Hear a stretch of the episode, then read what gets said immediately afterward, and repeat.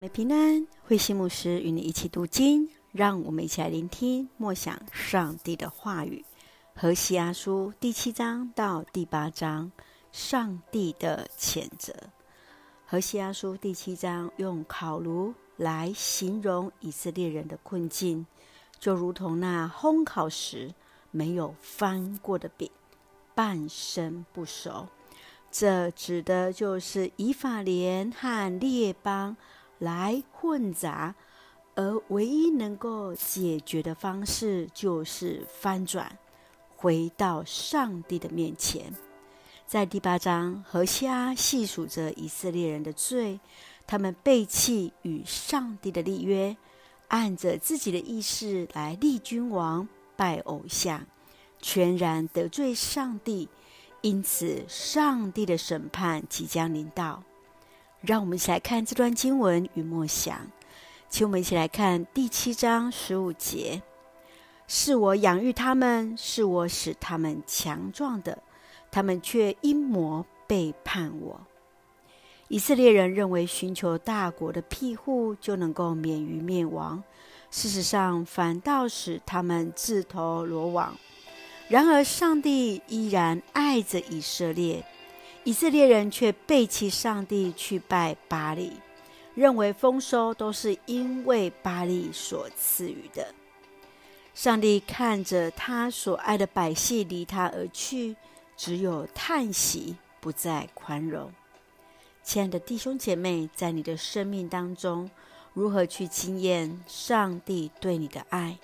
当你在成功之时，你又如何去回应上帝的爱呢？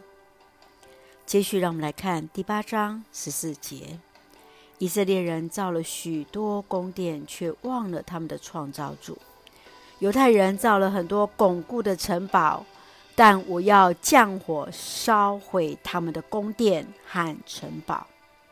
以色列人名义上来认上帝做他们的神，为赎罪向上帝献祭，却还是向其他神明来祭拜。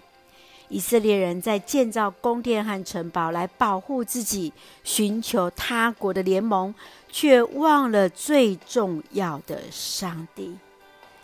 亲爱的弟兄姐妹，这一段经文岂不是成为我们的提醒吗？上帝在你的生命当中，在哪一个位置呢？你如何用具体的行动来回应上帝对你的爱？求主来帮助我们，来看见上帝在我们生命当中是在那最重要的位置啊！一起用第七章十五节作为我们的金句：是我养育他们，是我使他们强壮，他们却因魔背叛我。